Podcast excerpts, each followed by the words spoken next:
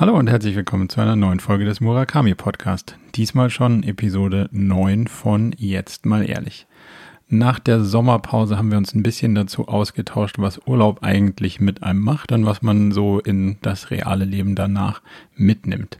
Damit es danach wieder richtig gut vorangeht, haben wir uns ein bisschen zum Thema Produktivitätshacks ausgetauscht. Also wann macht man am besten Termine, wann liest man E-Mails, wie antwortet man auf E-Mails und alle möglichen anderen kleinen Tipps und Tricks. Wir haben uns mit dem Thema Twitch auseinandergesetzt. Sollten wir auf Twitch gehen und das streamen oder vielleicht auch einfach nicht? Und baut man eine Marke oder braucht man heute eigentlich gar keine Marken mehr? Und wir haben ein ganz, ganz zentrales Thema für Unternehmer und Selbstständige diskutiert, nämlich ist man erfolgreich als Unternehmer nur dann, wenn man einen Exit hatte? Und was macht so ein Exit mit einem als Mensch und braucht man das? Diese und viele weitere spannende Themen in Jetzt mal ehrlich Episode 9. Viel Spaß!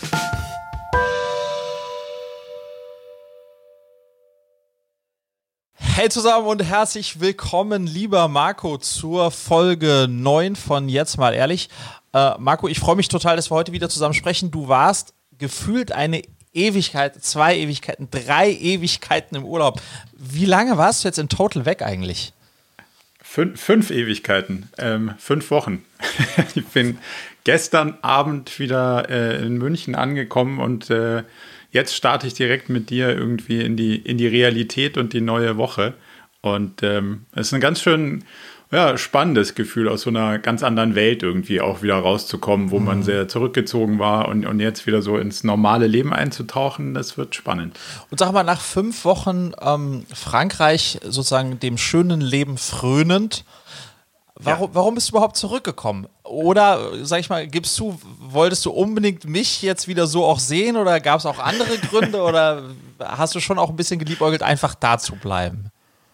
Ja, ähm, also wir haben uns ja lustigerweise auch währenddessen gesehen und dieses Zoom macht es ja. ja. möglich. Also es wäre möglich gewesen.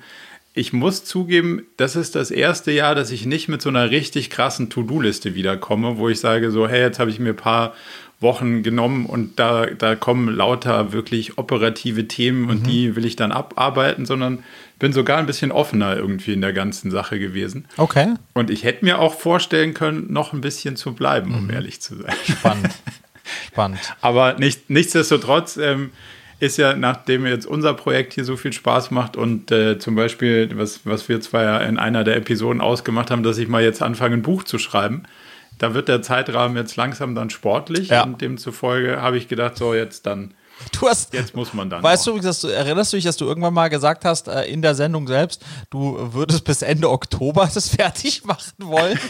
Das wäre jetzt in naja, sechs wir Wochen. Ja, wir haben es dann auf Weihnachten Wir haben es ja diskutiert. Ja, genau. Also das muss ja Deswegen habe ich mich ja auch dem Sommer ein bisschen gewidmet. Nee, ist alles gut, aber das sind so die Themen, die, auf die ich mich jetzt okay. dann auch freue. Okay. Ja, und während du weg warst, Marco, habe äh, ich die Champions League gewonnen, ja? Deswegen trage ich auch ja. heute für alle die das Video nicht sehen können, trage ich heute ein Bayern-Shirt.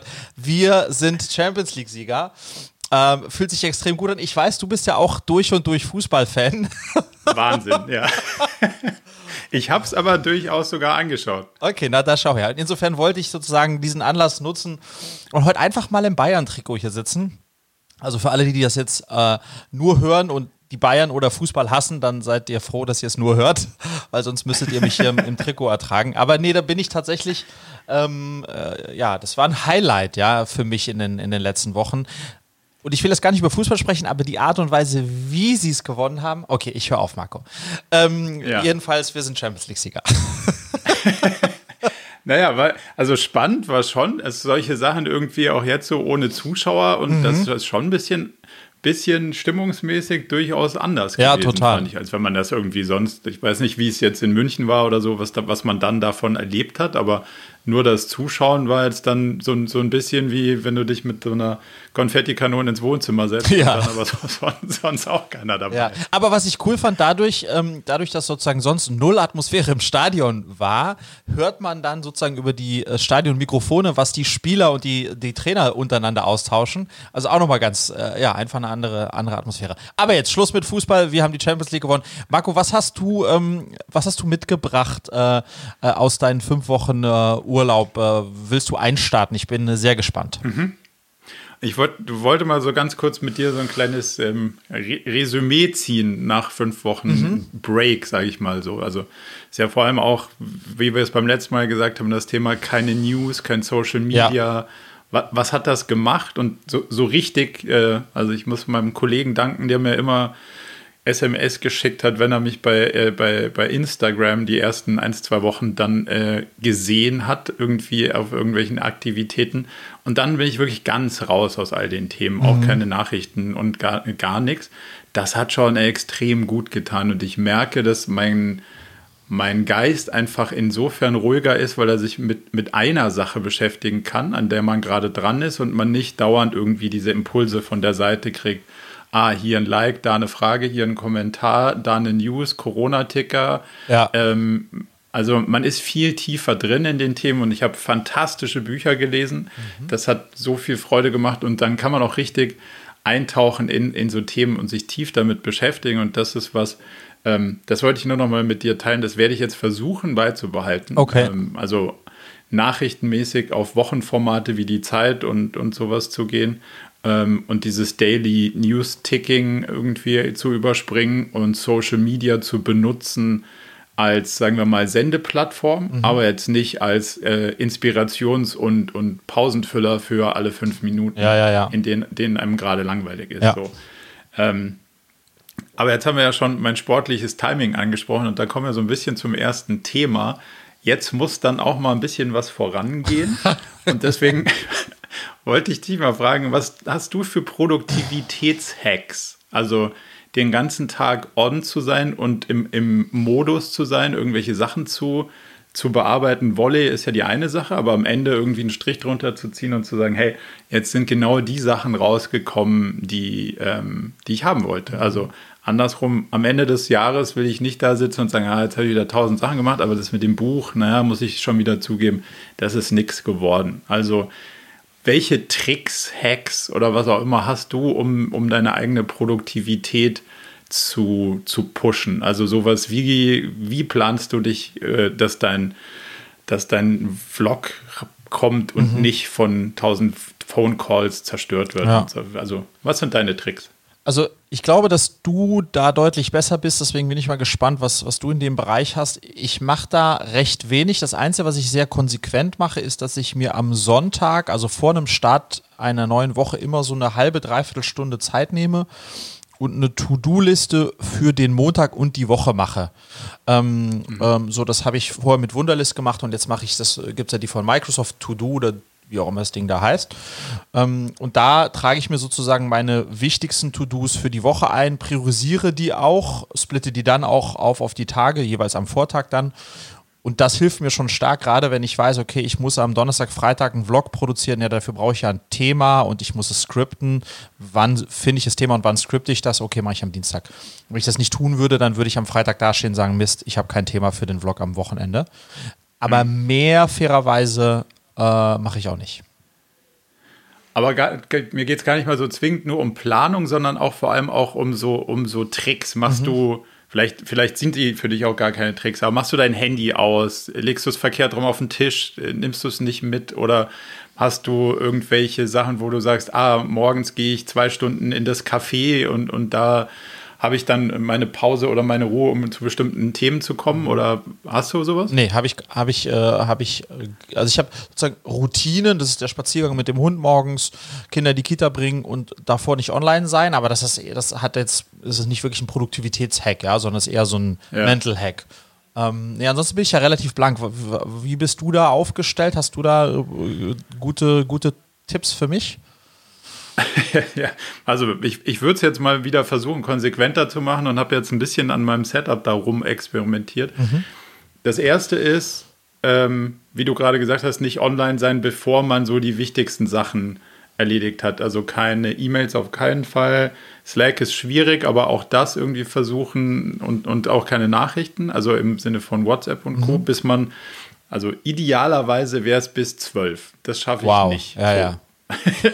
bis 10 schaffe ich ohne die, die kurzen Pings, aber mhm. so E-Mails bis 12, da bin ich mittlerweile, glaube ich, gut. Mhm. Da habe ich einen Trick für E-Mails, den finde ich extrem hilfreich, nämlich ich habe einen, einen, leeren Ordner in meinem E-Mail-Programm und den mache ich immer auf. Mhm.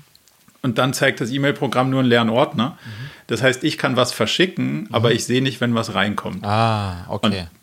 Und das ist, hilft mir eigentlich ganz gut, den ähm, sozusagen den, den, äh, diesen Impuls zu überspringen, ah, da hat jetzt einer was geschrieben, da muss ich jetzt drauf reagieren, sondern das erstmal in so eine Art Sendemodus zu gehen und dann die Sachen raus zu, äh, Sag mal, ich, schicken, ich, die man rausschicken will. Ich habe eine Frage, Marco. Also ja? ich kriege jeden Morgen um sieben die Sales vom Vortag. Ja. Und diese, da bin ich wie so ein Äffchen drauf getriggert. Ich weiß, um sieben Uhr sind die da. Und ich finde die natürlich ja. spannend. Kannst du mir ne, und wenn ich weich werde, dann ist es eigentlich immer nur, um mir die Sales-Zahlen anzuschauen. Das ist eine E-Mail. Und dann ja. bin ich aber schon im E-Mail-Postfach. Gibt es irgendeinen Tipp, den du mir geben könntest, dass ich, dass ich da das nicht mache? Naja, so wie du tickst, ist wahrscheinlich der beste Tick Trip. Lass dir die um 12 Uhr mittags schicken. das, genau, das habe ich auch gedacht. Ich glaube, das ist, ja, stimmt. Dann bin ich, ich glaube, das ist die einzige Chance, oder? Dass, dass ich die auf 12 Uhr, weil am Ende ob 7 oder 12 ist egal. Ja, wahrscheinlich ist das gut, ja. ja. Okay, äh, check, werde ich, so, werd ich so ändern.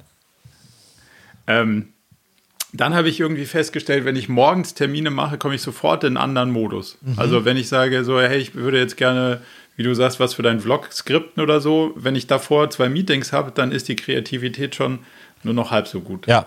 Also mache ich Meetings nur noch ähm, ab mittags. Mhm. So. Und ähm, da haben wir schon mal drüber gesprochen, das werde ich jetzt aber sehr konsequent versuchen zu verfolgen, ist diese Creator Day, also Makers Day und mhm. Manager Day. Ja. Dass du Tage hast, in denen du in diesem Reaktivmodus bist und sagst so, Meeting, Meeting, Meeting, da E-Mails und tralala. Ähm, und dann hast du Makers Days, hast, wo du mindestens mal vier Stunden Blöcke hast, aber eigentlich eher den ganzen Tag, die komplett geblockt sind, um, um konstruktiv Dinge zu erledigen. Ja. Und da habe ich mir jetzt zwei die Woche irgendwie reinge, reingearbeitet in meinen Kalender, schon sehr konsequent. Ähm, und die werde ich auch verteidigen, mhm. also versuchen zumindest, um, um dann große Schritte nach vorne ja. zu kommen. Das ist so die, das sind so die, die Hacks, die, die ich jetzt so im Moment äh, entdeckt habe. Ja. Aber je weniger Input man von außen kriegt, desto einfacher scheint die Sache zu sein. Also ja, ja, das glaube ich, äh, das glaube ich auf jeden Fall. Glaube ich auf jeden Fall. Ja, cool. Aber ich glaube, das ist, ein, das ist so ein un, äh, unendlich großes und so wichtiges Thema. Also äh, auch wenn ihr jetzt äh, euch das jetzt anhört und anschaut und sagt, ey, ihr habt da für euch irgendwie ein, zwei Sachen entwickelt, die echt gut funktionieren, dann ähm, teilt das gerne mit uns, weil ich glaube, wir beiden lernen da äh, extrem gern noch weiter ähm, auf dem Thema, ja. Mega spannend. Absolut. Genau, also schreibt uns auf äh, LinkedIn, äh, Twitch oder wo auch immer. es kommt an, ja. Okay. Was ist dein Thema? Ja, ich wollte tatsächlich, Marco, mit dir mal, jetzt wo wir es gerade angesprochen haben, ich wollte mal mit dir über, äh, über das Thema Twitch sprechen und die Frage, ob wir beiden mit unserem ähm, Videopodcast nicht auf Twitch gehen sollten.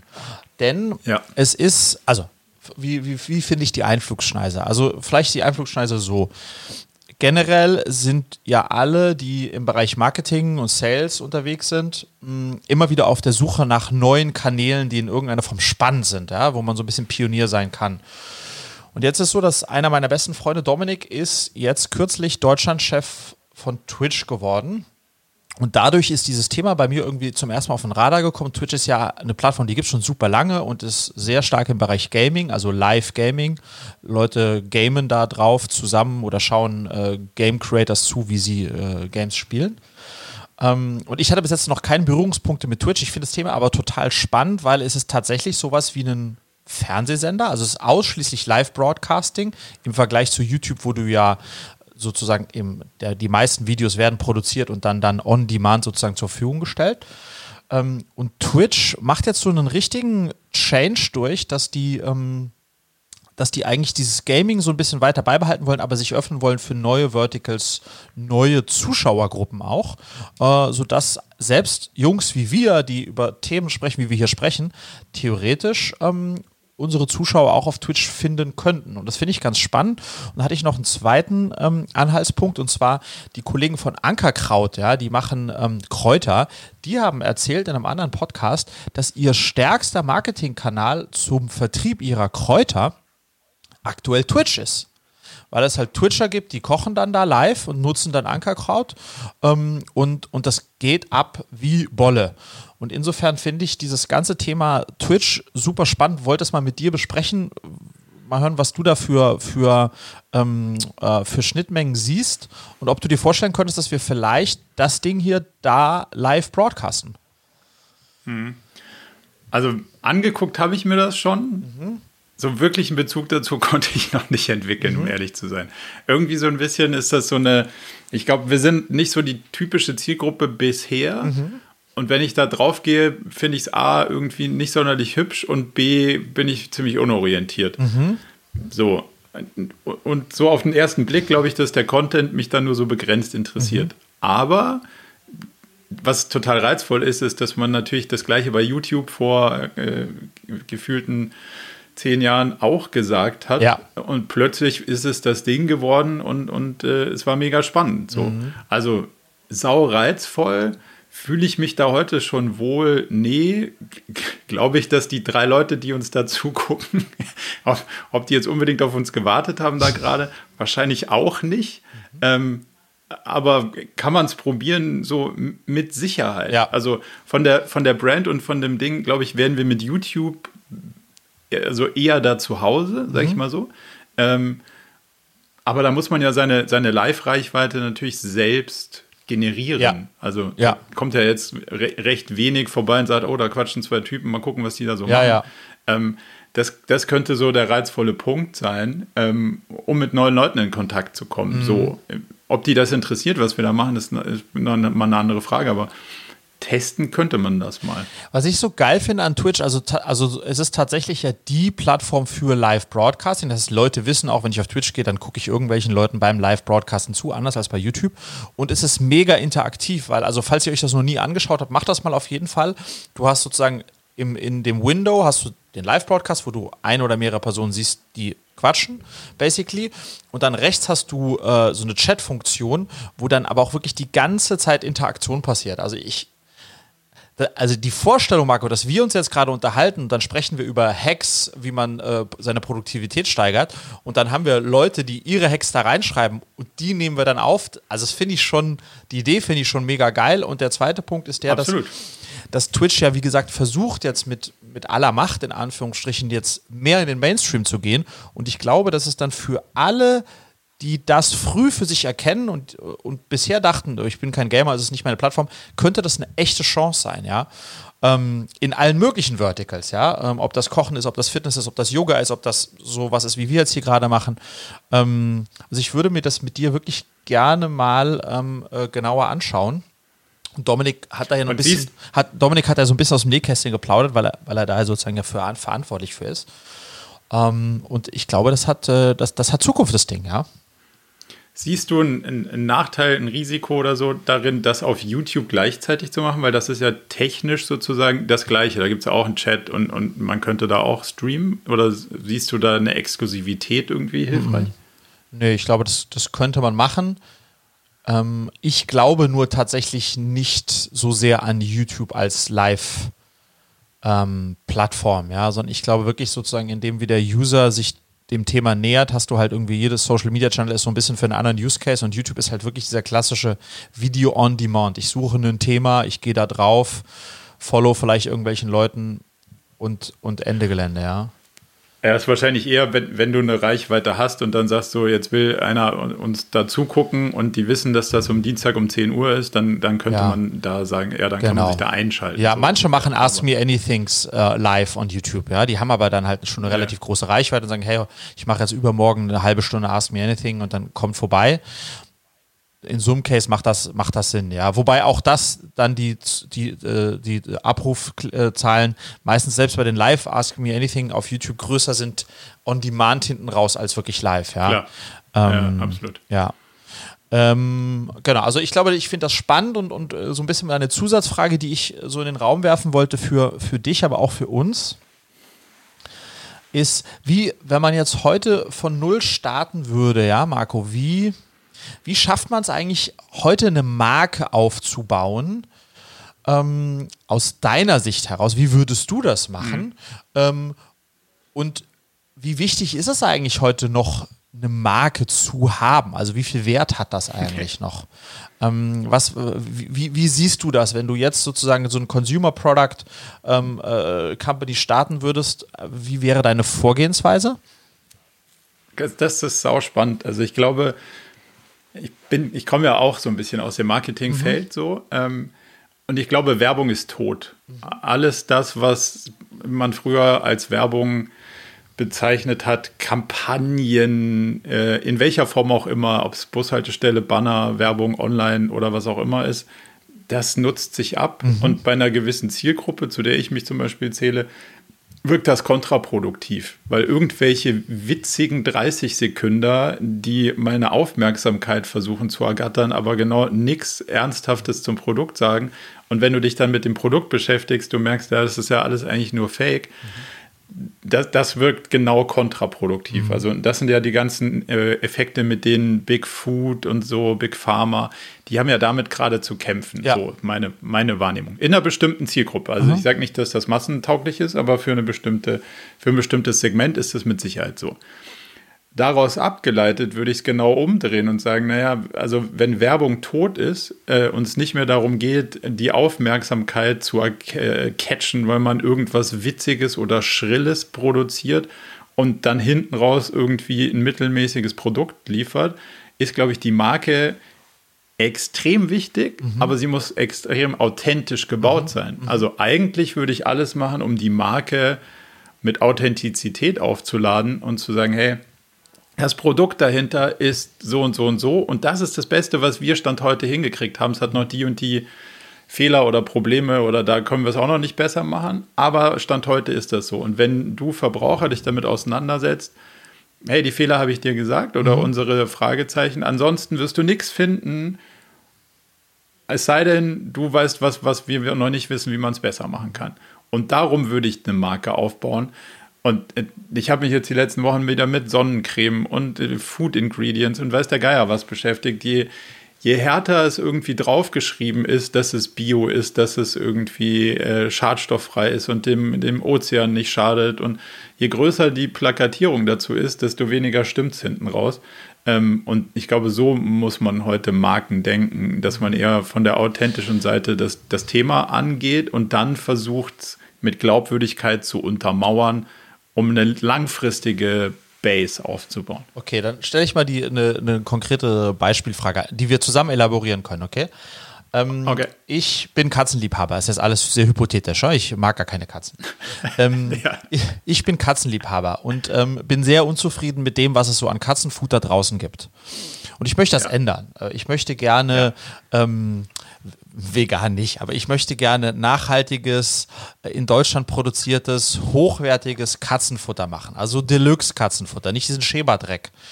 Und ähm, jetzt überlege ich mir, wie, da, ich sehe den Markt dafür, ja, und Leute haben auch diese Zahlungsbereitschaft. Und jetzt überlege ich mir, okay, das ist, meine, das ist mein Konzept, nachhaltiges Katzenfutter. Und jetzt bin ich noch so clever und gebe dem Ganzen einen, einen kinky Name. Ich nenne das äh, äh, Pussycat, okay? so. Oh Gott. So, und jetzt, und ich habe auch die Hersteller und die, also das, das Produkt wird Deluxe, okay? Das Packaging ist ein bisschen okay. an den Namen angelehnt, also, ja, verstehst? Jetzt stelle ich dir aber trotzdem die Frage, Marco, wie kriegt jemand davon was mit? Also, wie, wie, wie, wie starte ich das, dass am Ende des Tages nicht nur meine drei besten Freundinnen äh, das irgendwie lustig und, und gut finden, sondern wie finde ich statt? Ja, aber ja, aber das ist ja, im Prinzip ist das ja das, was heutzutage Content Marketing heißt. Mhm. Also zu erzählen, was ist blöd da draußen. Also mhm. die, die, es fängt ja alles damit an, keine Ahnung, mit Sheba, du hast das jetzt irgendwie gesagt, das ist Quatsch. Ich habe mich da noch nicht mit auseinanderzusetzen, aber bei Hundefutter ist es der Cäsar wahrscheinlich. Ja, ja. Netter mhm. kleiner Typ auf der Buchs, aber was ja. da drin ist, ist wahrscheinlich großer Unfug. Sowohl mhm. für den Hund als auch für die Tiere, die da drin gelandet genau. sind. Wir wissen es nicht genau, wir so. wollen hier niemanden angreifen, aber. Nee. Das ist das, was die Werbung uns jahrelang suggeriert hat Genau. und demzufolge ist. Aber das ist ja lustigerweise genau der Part. Aufgrund der Werbung ist das mittlerweile die Wahrnehmung. Ja, genau. Die können nur Quatsch da reinmachen. Ja. So. Wenn man jetzt sagt, hey, ich will das, das muss irgendwo stattfinden, dann hilft es ja von der Seite zu kommen, was hat denn dich daran gestört? Mhm. Also, warum bist du aufgestanden und hast gesagt, das, was es da gibt, boah, das reicht nicht, das muss irgendwie Ja. anders gehen, das muss man besser machen. So, das zu kommunizieren, zu sagen, hey, guck mal, das ist nicht gut für die Tiere, weil da ist, was weiß ich, Getreide drin und noch äh, Kleber und weiß der Geier Ja. was. Plus die, äh, die Tiere, die dafür äh, benutzt werden, äh, sind so und so behandelt worden, ist auch nicht, nicht gut und so. Und, also wenn du das ganze Feld aufmachst Ja. und sagst, das ist der Grund, warum ich mich damit beschäftigt habe, Mhm. das sind die, die, die Missstellungen, die ich darin sehe, deswegen will ich es besser machen und Mhm. so ist mein erster Ansatz und das ist das erste Produkt. Dann kriegst du ja Leute, die sagen, hey, habe ich mir noch nie Gedanken drüber Mhm. gemacht, aber ja, den ganzen Tag Bio-Sachen und vegan Mhm. und meinem Hund, Katze, Maus irgendwie was zu füttern, wo man sagt, boah, puh, damit trete ich eigentlich auch äh, allen den Sachen, die ich mir selber auferlegt habe, ein bisschen auf die Füße. Guter Punkt, habe ich mir noch keine Gedanken zu gemacht, hey, muss ich mich mal mit beschäftigen. Ja. So. Um über die Ecke zu kommen, und, und da gibt es ja, also eine meiner Lieblingskanäle ist nach wie vor das ganze, das ganze äh, Content-Marketing-Feld. Also wo du wirklich Content schreibst, Videos produzierst, was auch immer, und das dann in News-Plattformen einbindest, um Leute dann damit in Berührung zu Ja. kriegen. So. Das würde ich, und das, das ist ja recht schnell, so, weißt du? Genau, aber das ist, ich glaube, ich, also ich bin total bei dir, Marco. Ich glaube nichtsdestotrotz, dass sozusagen die Secret Source heute versus vor fünf plus Jahren ist, dass man ein richtig gutes Produkt, durchdachtes, gutes äh, Produkt braucht und dann dieses sozusagen langsam aber und, und für dieses gute Produkt dann langsam aber beständig eine Gruppe von Fans im Grunde genommen aufbaut, die dann immer größer Ja. und größer wird, ähm, von dem Produkt so überzeugt ist, dass sie dir von weitererzählt und so weiter und so fort. Versus, ich meine, als wir gestartet sind mit I Make You Sexy vor zehn Jahren, haben wir einfach einen TV-Spot gemacht, imakeyousexy.com, starte jetzt und sehe genauso schlank aus wie ich, sagte Detlef Soest. Und das hat eingeschlagen wie eine Bombe. Und ich würde ganz viel Geld draufsetzen, das würde heute nicht mehr funktionieren. Ähm, äh, unabhängig, dass es auch damals ein gutes Produkt war. Aber ich glaube, man muss heute da, das ist halt kein Sprint mehr. Wir haben dann irgendwie, nach zwei Wochen TV hatten wir 20.000 Kunden. Äh, Das würde wahrscheinlich so heute nicht mehr gehen, ja. Ähm, Sondern man muss sich dem Thema dann eben ganzheitlicher nähern. Ähm, aber dann ist es auch nachhaltiger. Ja, viel nachhaltiger. Absolut. Aber den Atem braucht man halt, ne? Ich glaube, den Atem braucht man.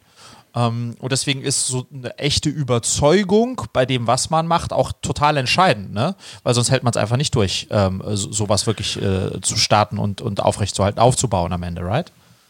Na, uns glaubt ja auch keiner. Ja, also, genau. Weil es wahrscheinlich auch nicht so ist. Also wir Ja. führen ja genug Diskussionen mit irgendwelchen äh, größeren Läden, Konzernen und Mhm. so. Und da wird natürlich schon viel von Purpose und weiß der Geier was geredet. Und am Ende geht es darum, die blöden Finanzkennzahlen zu treffen. Ja. Und dann war es das wieder mit Ja, dem ja. Purpose. Und deswegen nimmt man es denen dann auch nicht mehr so ab, wenn es groß plakatiert wird. Mhm. So.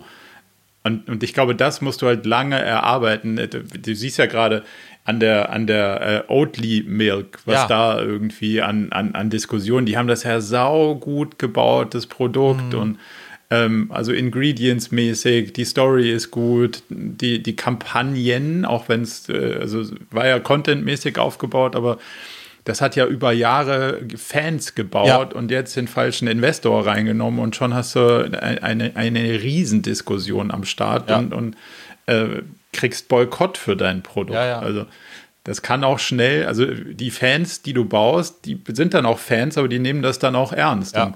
Ja. Das, das muss man, glaube ich, dann auch wissen und pflegen. Genau, aber ich bin sonst, und da nochmal drauf Feedback zu geben, ich bin ansonsten ähm, auch total bei dir, dass ich glaube, dass es heute vielleicht sogar wichtiger denn je ist, äh, eine Marke aufzubauen ähm, und auch klar zu kommunizieren, wofür diese Marke steht und, äh, und warum man für diese Marke steht, auch als, als, als Gründer oder Unternehmer dahinter. Ähm, und ich glaube, dass nur Authentizität am Ende des Tages auch in, in diesem Rennen gewinnen wird, äh, bei so viel Lärm, den wir da draußen haben und so viel falschen Botschaften auch, ja. Absolut. Also, aber das ist ja nicht nur was für Consumer, das ist sogar was ehrlicherweise für, für B2B-Service-Ding. Also Ja, ja. wir sind eine Beratung und das Einzige, was wir machen oder was ich jetzt verstärkt mache, ist äh, Sachen zu machen, die am Ende auf eine Marke einzahlen. Weil ich glaube, dass das total sinnvoll ist und man nur darüber kommuniziert kriegt. Ähm, also ich habe heute Morgen wieder die Diskussion geführt, dass irgendeiner gesagt hat, ja, hier, wir, äh, geben Sie uns mal ein Angebot und dann vergleichen wir die Preise. Da sagst du ja, aber wir haben ein ganz anderes Produkt. Ja.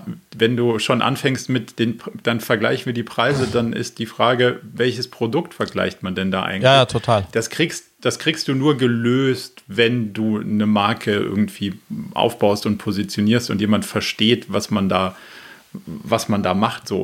Also ich finde, das, äh, das Spannende daran ist, dass das Gleiche genauso für B2B gilt, weil das, was wir machen, ist ja im Prinzip auch nur Marke bauen. Also Ja. das auf eine, auf eine Marke einzahlen und zu sagen, schau, ähm, wir, wir, wir geben ganz viel von dem, was wir wissen, preis und gelernt haben und, und versuchen wahrnehmbar zu sein und authentisch zu werden ähm, oder authentisch wahrgenommen zu werden, um, um hier aus so Sachen wie, äh, der Kunde vergleicht mal den Preis, weil wir ein ganz anderes Produkt haben als eine andere Beratung so. Äh, das kriegt man aber nur hin, wenn man auf eine Marke aufbaut und wenn man sagt, so, das sind die, das sind die authentischen Rahmenbedingungen und dann kann man aus dieser, aus dieser Vergleichbarkeit raus und dann ist vor allen Dingen in der Profilierung. Und das ist heutzutage, glaube ich, B2B-mäßig und B2C-mäßig eigentlich ziemlich ähnlich und, Ja. die, und die Mechanismen funktionieren in beiden, in beiden Bereichen, glaube Ja. ich, gleich. Ja, bin ich bei dir, bin ich bei dir. Ja, cool. Ähm, danke auch dafür die Unterstützung äh, zu Pussycat. ich halte dich auf dem Laufenden. Vielleicht ja? sollten wir, vielleicht sollten wir nochmal über dein Brand, über den Brandname reden. Meinst du, ja? Ja, gut, aber ich meine, Ja, ich, äh, ich als Katzenliebhaber. Also nochmal, ganz fiktiver Case gewesen hier. Ähm, Marco, was, äh, was, was hast du sonst noch mitgebracht? Ähm, ich habe mich mit einem Thema beschäftigt, das mich irgendwie treibt, obwohl es mich eigentlich gar nicht treiben sollte. Also ich versuche intellektuell mich schon länger von dem Thema zu lösen, aber ich habe festgestellt, das habe ich noch gar nicht, noch nicht so ganz und das wollte ich mal mit dir diskutieren. So. Nämlich die Wahrnehmung, dass ein, wenn man Unternehmer ist oder so ein bisschen selbstständig, wie auch immer man das nennen will, ist so der heilige Gral der Exit. Also äh, das ist ja g- gerade die, die jungen Unternehmer oder diese Startup-Szene, da geht es ja vor allem darum, irgendwas aufzubauen, bis du den Punkt erreicht hast, dass du es verkaufen kannst. So. Und das ist dann der Holy Grail, der Ritterschlag, das Erfolgserlebnis, das Ziel von dem Ganzen. Ähm, so, intellektuell bin ich da schon länger, dass ich sage, nee, ist es nicht, weil was, also A, was machst du und danach, für was macht man das eigentlich? So kann man eigentlich gar keine Firma aufbauen, die man verkaufen kann, wenn man sie nur aufbaut, um sie zu verkaufen. Also es gibt ganz, ganz viele Argumente, die dagegen sprechen. Und trotzdem nehme ich in mir selber immer so ein bisschen wahr, ach Mist. Also ich habe ganz viele Freunde, Unternehmerfreunde, die haben alle irgendwas verkauft, so. Und ich nicht. So.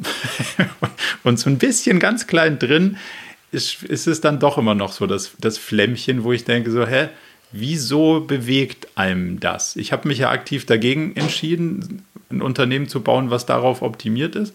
Aber warum hat man selber noch so ein bisschen das Gefühl, dass man noch nicht den Ritterschlag hat oder auch gar nicht dahinterher.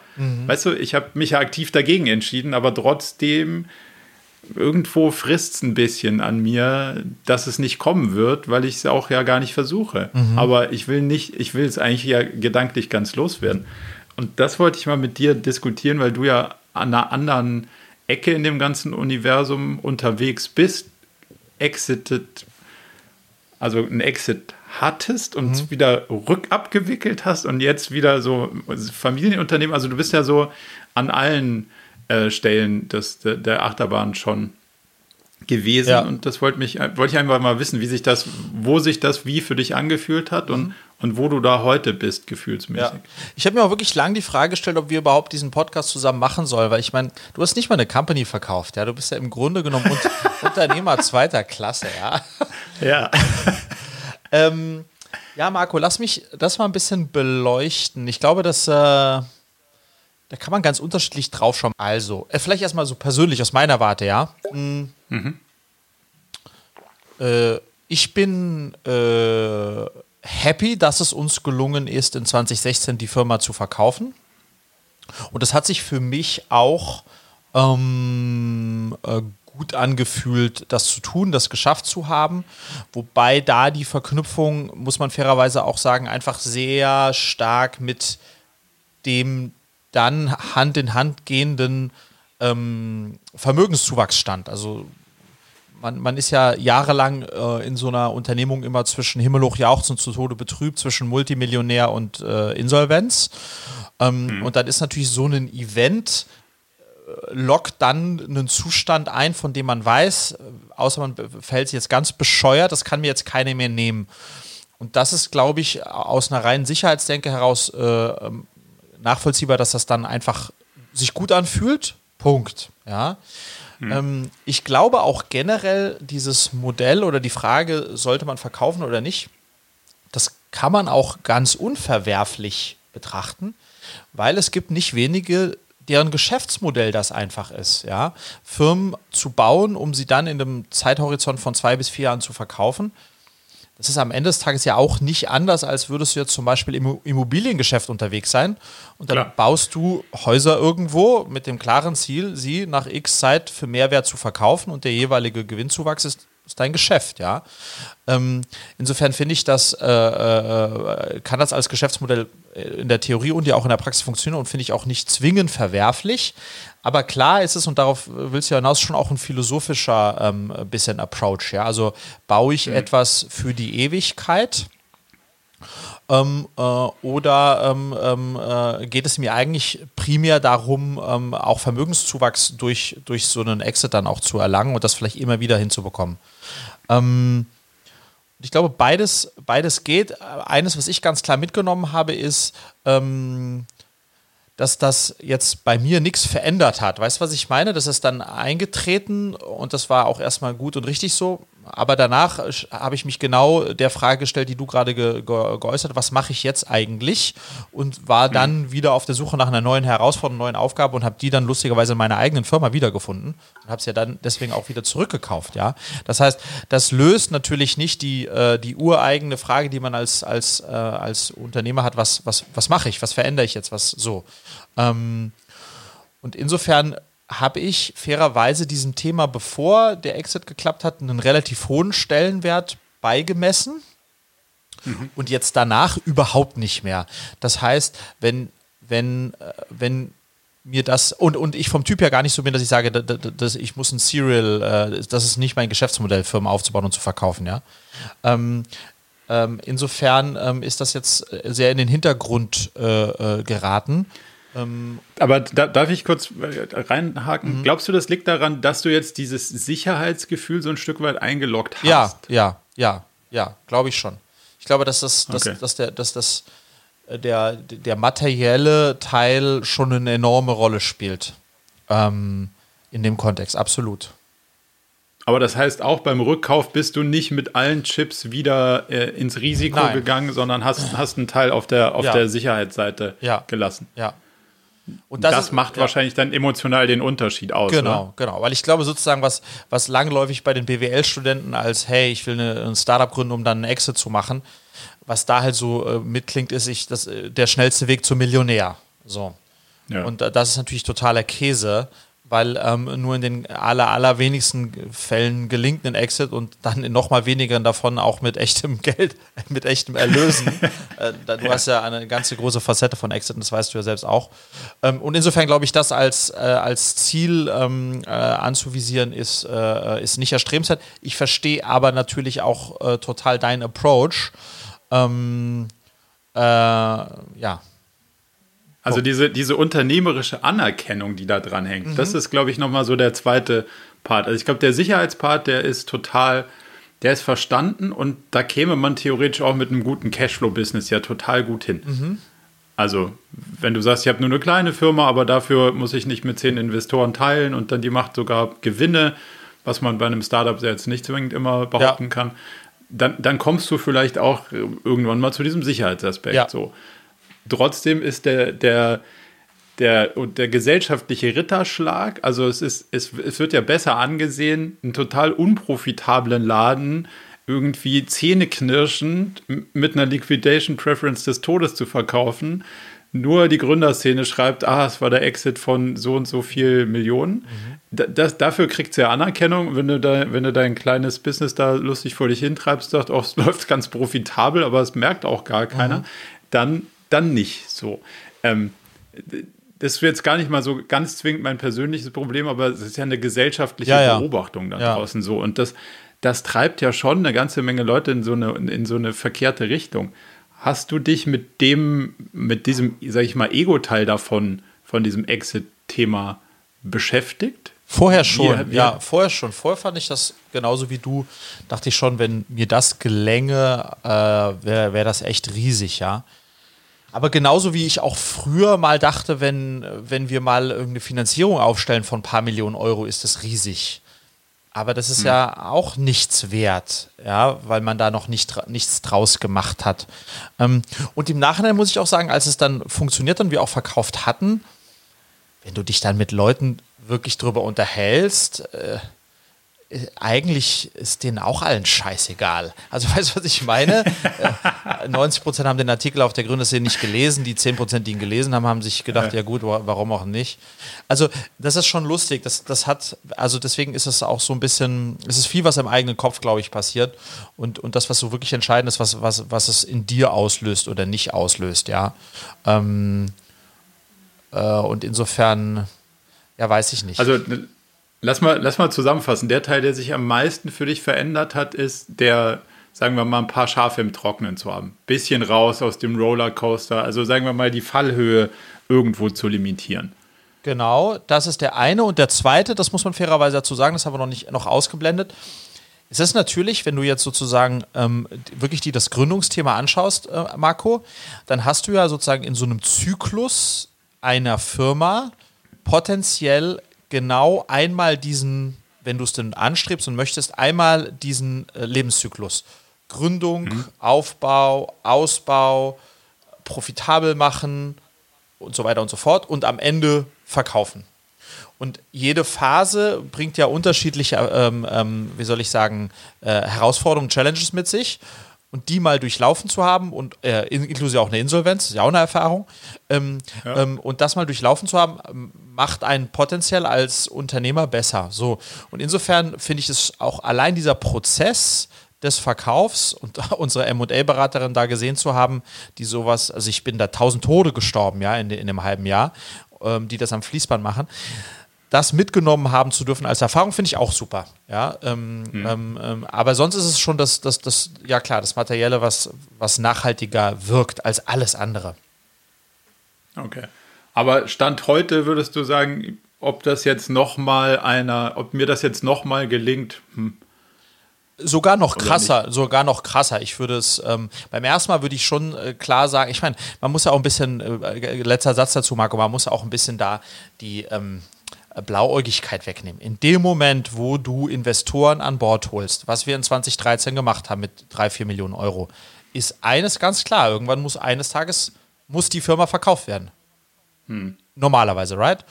Ähm, und insofern ähm, ähm, äh, ist, das, ist der Ablauf dann schon klar. Nee, aber ich würde jetzt heute sogar sagen, dass ich ähm, ganz im Gegenteil einen, einen, weiteren Exit überhaupt null anstrebe, ähm, sondern vielmehr äh, ein Modell, wo ich, äh, ja, wo, wo, wo man ein profitables, langfristiges, gesundes Geschäft aufbaut und maximal ähm, mit viel Selbstbestimmung das so ja. gestalten kann, wie man das möchte, idealerweise ein Leben lang.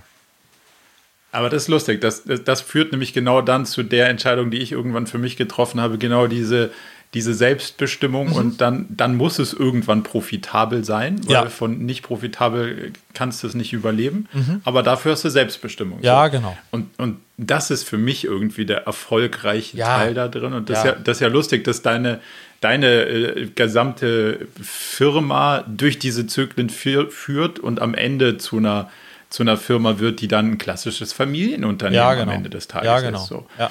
Das ist ja eigentlich sehr spannend zu sehen. Das gibt's, das gibt's selten. Ja. Irgendwie, dass aus einer Firma unterschiedliche Zyklen und hinten raus dann doch noch ein Familienunternehmen wird. Also ja. fand ich, finde ich spannend. Aber das war so eine, war so eine Reflexion, über die ich so gestolpert bin, gedacht so, ah, hm, wollte ich eigentlich gar nicht, dass mich das triggert, aber dann hat es mich kurz und, und so in der, in der Nachschau bin ich eigentlich ganz happy damit, dass diese Freiheit mir doch wichtiger ist als, ja. Als, der, als der Artikel. Verstehe ich total, verstehe ich. Und, und aber nochmal auch nachvollziehbar, weil ich war auch ziemlich geil darauf, bevor es dann passiert ist. Sehr gut. Also vielleicht können wir den einen oder anderen abhalten, ja. die jahrelang in die falsche Richtung Genau, verkauft euren Laden nicht. ähm. Oder baut ihn nicht so, dass er nur funktioniert, dass man ihn verkaufen ja, muss. Genau. Das glaube ich noch eins spannender. Cool. Ja, cool. Was hast du noch mitgebracht? Ach, ich wollte mit dir, Marco, mal über das Thema Engagement und Motivation sprechen. Ähm, ja. Und ich nehme dich jetzt mal ein bisschen mit in die, in die Richtung, in die ich da mit dir gehen möchte. Ähm, und zwar stelle ich mir immer wieder die Frage, was muss ich eigentlich dafür tun, um selbst engagter und motivierter zu sein?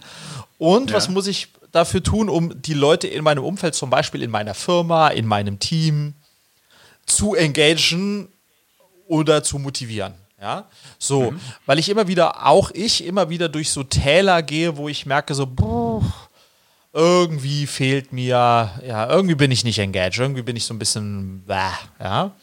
Mhm. Ähm, und ich habe da jetzt irgendwie so ein, zwei Kniffe in den letzten Wochen ähm, für mich mitgenommen, von denen ich das Gefühl habe, dass das funktionieren könnte. Ich woll, wollte aber eingangs erstmal dich fragen, ähm, wenn ich dir das so rüberwerfe, ähm, wie, wie, gehst du das, wie gehst du das an?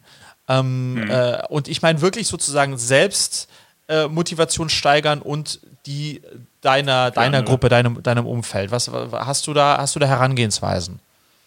Ja, ähm, also ich glaube, eine meiner Grundüberzeugungen ist, man kann Leute nicht motivieren, man kann nur aufhören, sie zu demotivieren. Mhm. Also grundsätzlich muss man finden, worauf man Bock hat Aha. und rausfinden, worauf andere Bock haben. Aha. So dafür, und wenn das matcht, dann, dann ist man motiviert. Und wenn zwischendurch wenig, wenig dazwischen steht und einem davon auffällt, dann funktioniert das. Und wenn nicht, nicht. Mhm. So. Ähm, und das heißt, glaube ich, man muss sehr gut sich selbst und andere verstehen, wie man tickt und wie die anderen ticken, mhm. weil es gibt ganz unterschiedliche äh, äh, Typen, ähm, also äh, Typ Mensch sozusagen, die, die auf unterschiedliche Sachen Wert legen, die andere Sachen interessieren. Die einen mögen jeden Tag das Gleiche tun und die anderen hassen jeden Tag ja. das Gleiche tun. So. Das muss man versuchen zu verstehen und dann, glaube ich, die, die Sachen drumherum so bauen, dass jeder möglichst viel von den Sachen machen kann, die er gerne mag. Ja. So.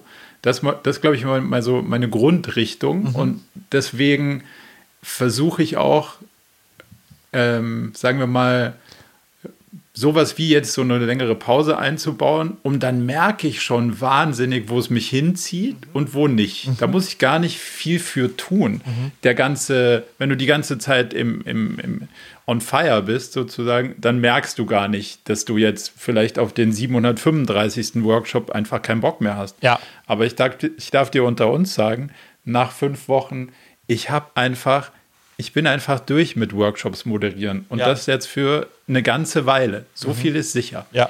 So. ja, aber das merkst du dann irgendwann. Wenn du jede Woche vier moderierst, merkst du es nicht, nicht, weil dann mehr, ist ja. äh, die, nee, dann ist halt die Frage, hey, wie komme ich zum nächsten Flieger, zur nächsten Bahn oder sonst irgendwas? Ja. Ähm, aber du merkst eigentlich gar nicht, dass so das Grundmodell nicht stimmt. Und, mhm. und das, glaube ich, ist der wichtigste Punkt, sich selbst und andere besser zu verstehen indem man besser hinhört, also auf sich selbst und was die anderen so erzählen und nicht einfach sagen, so, das muss jetzt einer machen und du musst das machen. Ja. So. Und ich will, dass du das machst, sondern rausfinden, will die andere Person das machen? Ja. Und, und wenn nicht, was könnte eine Rolle sein, die dazu passt? Und dann wird der Rest sich schon weisen, weil mhm. sonst musst du dich um die Details kümmern und ich habe keinen Bock, mich um die Details zu kümmern. Ja.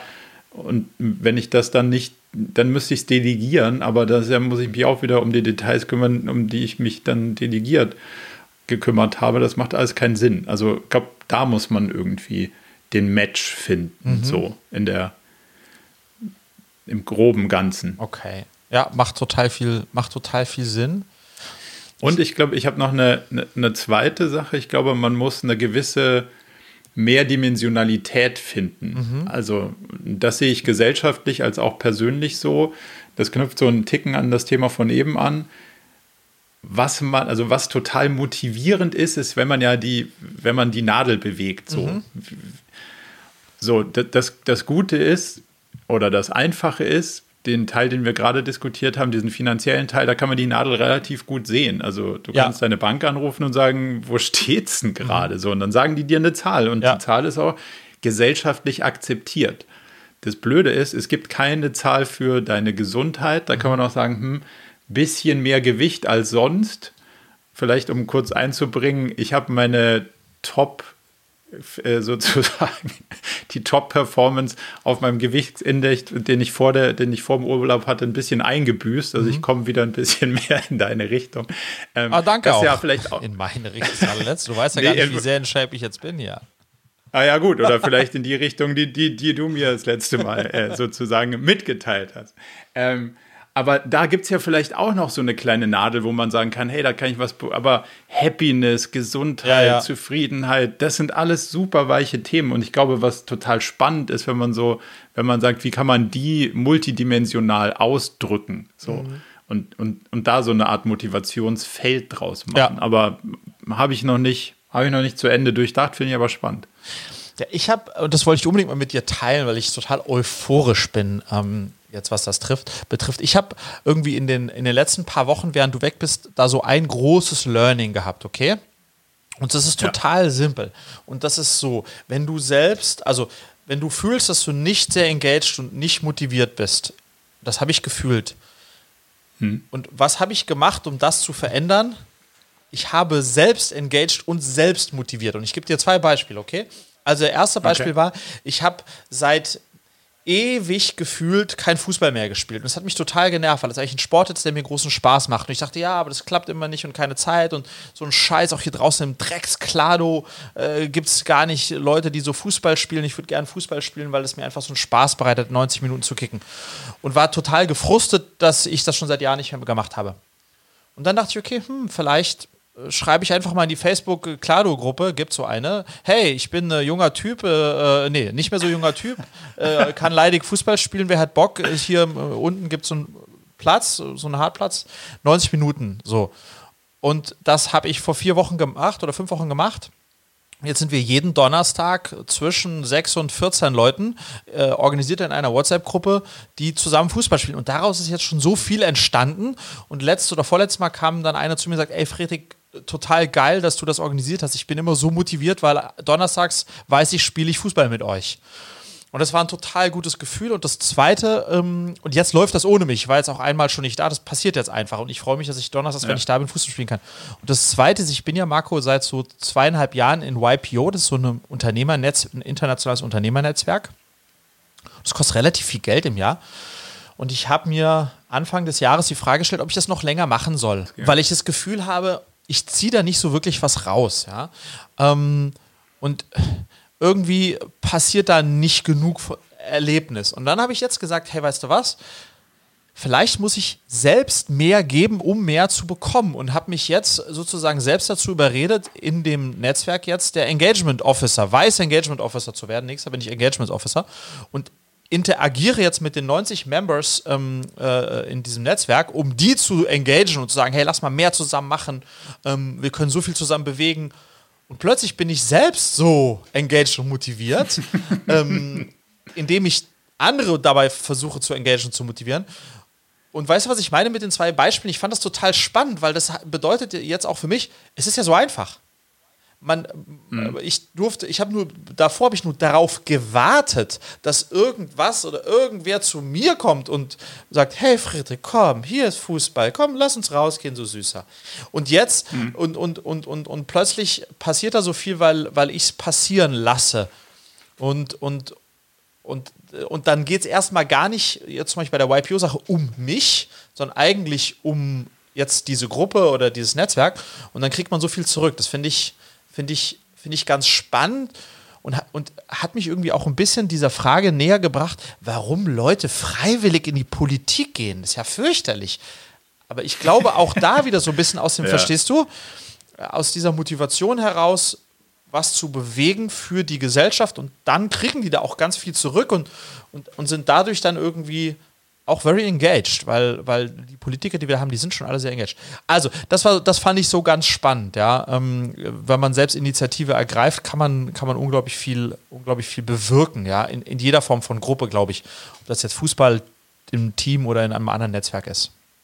Ja. Aber glaubst du, das ist ja auch eine Frage der, der, der Energie. Also, mhm. wie viel Energie musst du aufwenden, um das da reinzustecken? Mhm. Und das ist ja jetzt gerade so eine starke Anfangsenergie, die du da irgendwie mhm. reinpushst. Glaubst du, das System wird dir A, so viel Energie zurückkriegen, dass du nicht irgendwann äh, denkst, so, puh, jetzt muss ich beim Fußball anschieben und hier beim YPO und da noch und da noch in meiner eigenen Firma auch und zu Hause auch noch, boah, jetzt so viel Energie habe ich gar nicht. Ähm, oder glaubst du, dass du dann aus den äh, Anschubenergien, die du jetzt investierst, so viel wieder zurückkriegst, mhm. weil einer aufnimmt und ja. sagt, hey Mensch, jetzt zack, äh, ich mache eine Segelgruppe, hast ja. du nicht Bock damit zu? Oder ich mache einen Kochkurs, ich bringe dir jetzt äh, das bei oder so. Glaubst, glaub, glaubst du eher, dass das so passieren wird? Oder ich, glaube, so dass, ich glaube, dass es so passieren wird. Also beim Fußball zum Beispiel äh, war jetzt die Frage, es wird Winter und Herbst draußen und es, es wird dunkel und kalt. Und dann gibt es ja zwei aus der Gruppe. Und Alter, die Gruppe gab es fünf Wochen auch überhaupt nicht. Die gesagt haben, hey, ja. Äh, wir kümmern uns jetzt darum, dass wir eine Halle bekommen.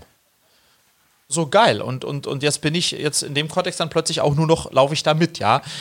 Äh, also ich glaube, das kann in vielen Teilen, ähm, kann das dann sozusagen dann zu einem Selbstläufer werden, wenn man was angeschoben hat. Und jetzt bei dem YPO-Thema, klar, das ist jetzt äh, mittel- und längerfristig, aber am Ende sind wir auch alle Unternehmer, Marco, und was man dann da wieder rausziehen kann und was sich dann da für Begegnungen ergeben, aus denen sich dann wiederum was ergibt, ähm, ich glaube, das ist auch, äh, auch, auch sehr erfüllend. Und was ich einfach äh, gemerkt habe, warum ich mir das selbst erlaubt habe, in solche zwei Beispiele jetzt Richtung zu laufen, das ist ja komplett Defocus. Das hat jetzt ja mal gar nichts mit meiner Firma zu tun, richtig? Mhm. Ähm, und kostet aber Zeit, die ich nicht für die Firma und für die Familie habe. Aber ich glaube, auch der Urlaub hat mir das, mich da nochmal zu inspiriert, eben tatsächlich auch immer mal wieder Themen anzuschieben, Gas zu geben, die, die irgendwie in einem anderen Bereich eigentlich liegen, wo dann aber auch wieder was Tolles draus passieren kann. Ich glaube, das ist auch ganz wichtig. Sonst ist man immer, das heißt ja immer Fokus, Fokus, Fokus. Und ja, alles muss auf das eine Ziel einzahlen, sonst äh, weg damit, weg damit. Und ich glaube, das ist nicht in allen Phasen des Lebens wirklich das Weisheitsletzter Schluss, ja.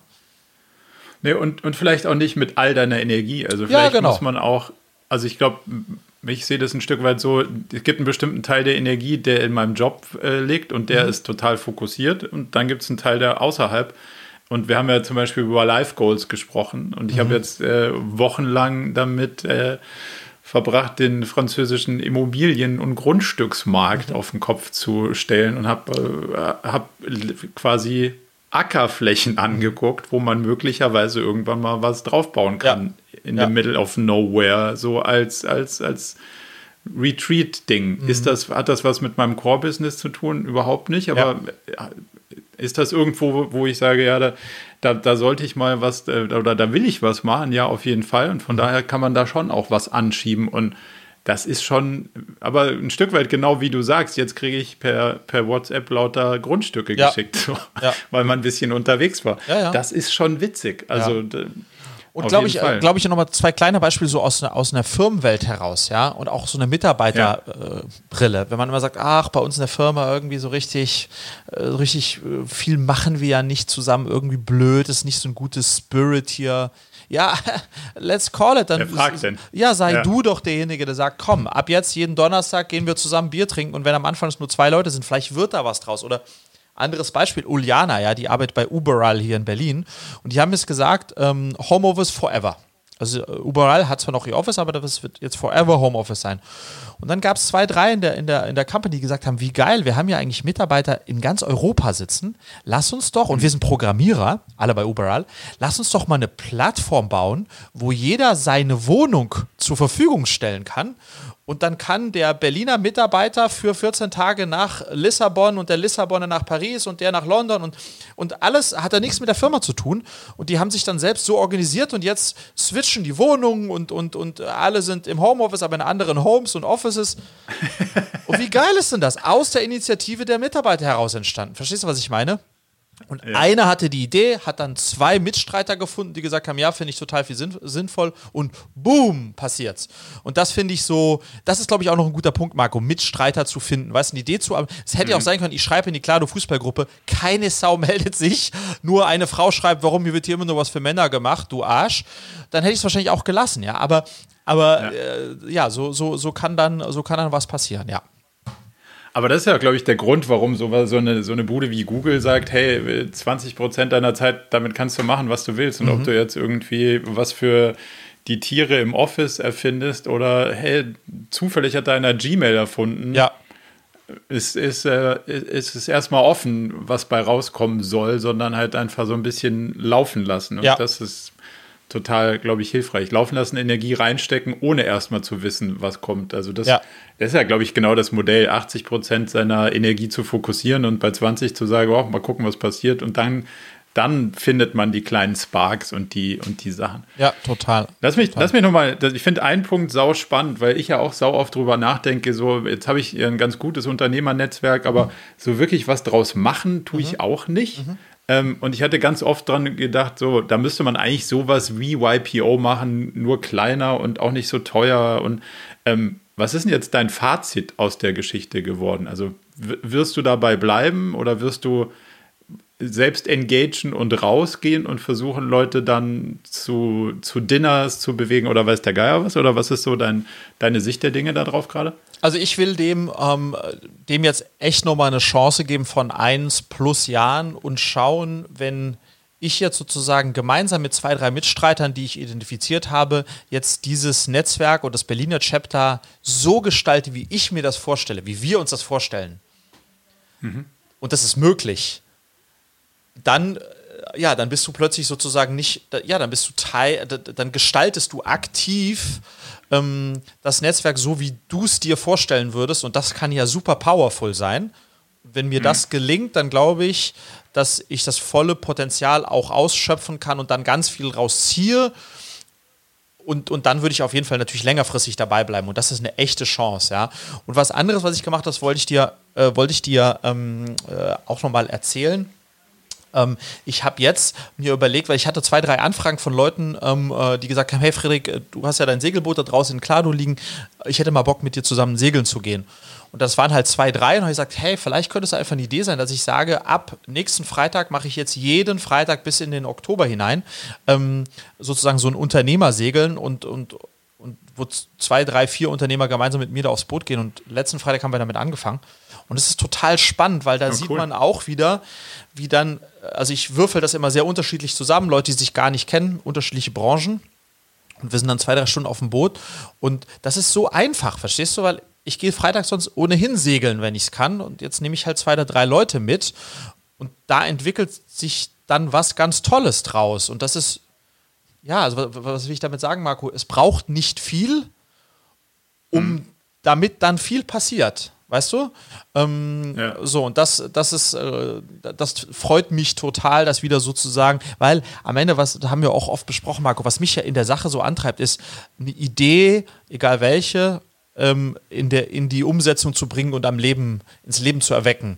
Und, und ob das jetzt mit Fußball ist oder jetzt mit dem, mit dem, mit dem, mit dem Segeln zusammen, das, das, das ist echt toll, das dann erleben zu können, ja. Und da habe ich jetzt Leute aus YPO und nicht YPO, du äh, bist hoffentlich, wenn du mir zusagst, auch dabei, ähm, ähm, da zusammen in einen, in einen Topf geworfen und äh, das ist ganz schön, ja. Ja, aber das Lustige ist, dass ich äh, auf dem Bild, das du mir geschickt hast, da dann einen meiner ein meiner Kontakte dann durch, ja. durch äh, ja. aus einer anderen Ecke wieder erkannt ja, ja, genau. habe. So. Ja, genau. Und, und da wird es ja dann irgendwie wirklich spannend, wo man danach sagt, ha, wie, wie kommt denn das eigentlich jetzt zueinander? Der übrigens, Marco, ähm, der, aber, ja, der, der übrigens, Marco, wenn ich da reinspringen darf, haben uns über alles Mögliche unterhalten in der Konstellation und der meinte dann so, ja, wir haben jetzt äh, seit geraumer Zeit mit dem Thema OKRs angefangen, es hat uns als Firma echt weitergebracht. Ich so, ja, okay, spannend, mit wem macht ihr das oder selbst? Nee, wir haben es erst selbst probiert, es hat gar nicht funktioniert und jetzt arbeiten wir, ja, also mit der Number One OKR Company, die es in Deutschland gibt, also die, die Best of the Best. äh, ich so, okay, ich so, okay, jetzt hoffentlich sagt er den richtigen Namen. Dann sag ich, ja, wer denn? Ja, Murakami. Ich so, okay, jawohl. Und das heißt, der hat, äh, der, die, die scheinen, hast einen zufriedenen Kunden, ja, da drüben. dann, dann, haben wir, dann haben wir das mit der Marke auch doch irgendwie ein Ja. bisschen richtig gemacht. Scheinbar, scheinbar, ja. Ganz cool. Ja, also bin ich auf jeden Fall gerne dabei und fre- freue ich mich auch Mhm. schon drauf. Hast du noch was auf deiner Liste? Ah, Ich habe noch abschließend mm, so einen kleinen kleiner Querhänger, wo ich deinen Rat brauche, ja. Also es gibt ja Okay. diese Geschichte, die uns von Anfang an äh, sozusagen hier in diesem Videopodcast begleitet, dass ich meinen damals aller allerbesten Jugendfreund Claudius ähm, verloren habe, weil ich mich richtig scheiße verhalten habe, als ich und er so 30 waren. Da ging es ihm schlecht, ich habe mich nicht mehr um ihn gekümmert und hat er mit mir gebrochen. Das habe ich jetzt so 40 Jahre ja schleifen lassen oder versucht zu verdrängen, um dann jetzt vor kurzer Zeit äh, eigentlich auch gemeinsam mit dir zum Schluss zu kommen, das geht so nicht, ich, ich will diesen Kontakt wieder aufrecht, äh, sozusagen in irgendeiner Form wieder Kontakt aufnehmen.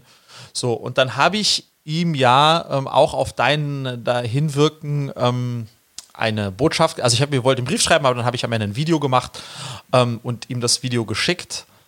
Ähm, und das ist jetzt zwei Monate her. So. Ja. Ähm, und hier ist übrigens der, hier ist der Einlieferungsbeleg. Warte mal, mal hier zuhalten. Hier ist der Einlieferungsbeleg, ja, also das ist, da ist auch mit Tracking Number. Also ich gehe mal davon aus, es ist angekommen, ähm, Marco, aber Ja. ich habe nie was gehört. Und jetzt, Bis heute nicht. Bis heute nicht. Und Oh, ich, wow. und ich habe das äh, Ende Juni, Anfang Juli, also so vor gut zwei Monaten habe ich es ihm zugeschickt.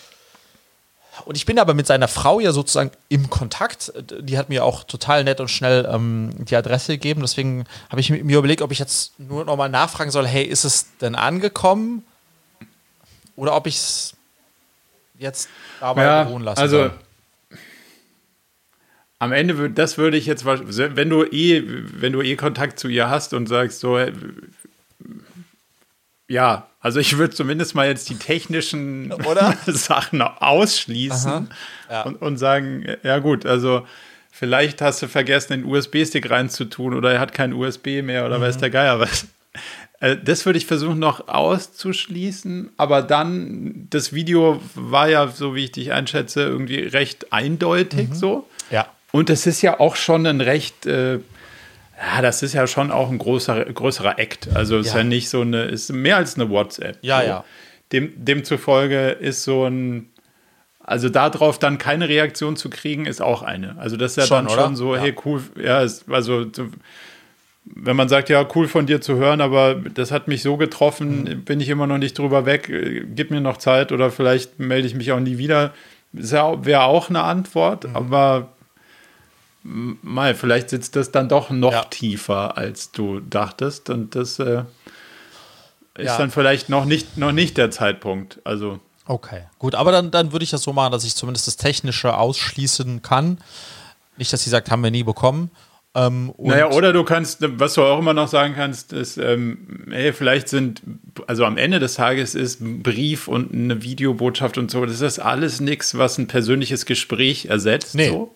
Nee, nee, natürlich. nicht. Also dem, demzufolge kann man immer noch sagen, hey, ich bin auch regelmäßig mal in München, falls du Bock hast, das bei einem Kaffee zu Ja, ja. Äh, diskutieren, dann let's do it. Aber Ja. so, hey. Okay, gut. Ja, ich, Das Signal kannst du ja dann nochmal mitchecken beim, beim technischen äh, okay. Check. Wie ein Kleinkind Aber- aufkriegt, ja. Ja, aber es ist, also auf der anderen Seite, ich glaube, es hat, es, es hat so ein bisschen das Risiko, dass du, dass du natürlich dich dann jetzt dann, äh, obwohl du da echt eine Menge Offenheit und, und Aufwand reingesteckt hast, zurückgewiesen fühlst. Ja. Und, ja. und das darf halt nicht, das darf jetzt sozusagen ja nicht zu, nicht zurückspringen, sondern fast eher vielleicht zu einer Erkenntnis führen, oh, hey, das war dann vielleicht noch härter, Ja. als ich dachte. So, Ja, ich glaube, das ist, ist wahrscheinlich die einzige faire Ableitung, Mhm. weil man kommt ja dann schnell zu dem Punkt, ja gut, wenn der sich jetzt dann nicht meldet, dann halt nicht so. Ja, ja, ja. Ist, Ja, das ist, ja. ich, und, ich, und ich muss mich trotzdem sozusagen ja auch äh, der Erwartungshalt, von der Erwartungshaltung frei machen, dass ich erwarten kann, dass er sich darauf meldet, ja, sondern ähm, äh, das ist ja logischerweise auch sein Recht, das nicht zu tun und dann muss ich das auch akzeptieren, ohne dass das irgendwie, ja, dass es backfired. Okay, aber dann mache ich das Ja. so. Ähm, ansonsten sehe ich gerade, Marco, wir sind schon gut über eine Stunde. Wir haben uns fast schon ver Wow. verplaudert, würde ich sagen. ähm, äh, aber es war auch spannend. ja, aber es war auch schon. Hast du noch was? Sonst würde ich sagen, ähm, machen wir Schluss für heute, oder? Ja, ich hätte noch eine Sache, aber die mhm. behalten wir uns für die, für die Episode 10. Okay, okay. Wow. Episode 10. Vielleicht ist das ja dann schon die Twitch-Folge. Vielleicht oh, auch ja. nicht. We will, we will, see. we will see. Marco, vielen herzlichen Dank, dass du die Zeit genommen hast. Es hat mir wieder große Laune gemacht. Ähm, viele, mir auch. Viele Grüße aus Berlin-Klado und bis allerspätestens in zwei Wochen, oder? Jo, bis dann. Servus, ciao. Ciao. Zum Abschluss noch ein kleiner Hinweis in eigener Sache. Wir versuchen ständig herauszufinden, wie das mit dem Unternehmertum und dem Management heute eigentlich wirklich geht. Dafür treffen wir inspirierende Persönlichkeiten, die selber Unternehmen steuern und lenken und fassen die Erkenntnisse unserer Workshops in Blogbeiträge zusammen oder bieten offene Videosprechstunden, um mit anderen diskutieren zu können, wie moderne Techniken sich am besten anwenden lassen. Alle Infos dazu bekommt ihr regelmäßig in unserer Mailinglist unter murakami.com/newsletter. Meldet euch am besten gleich an, damit ihr nichts mehr verpasst.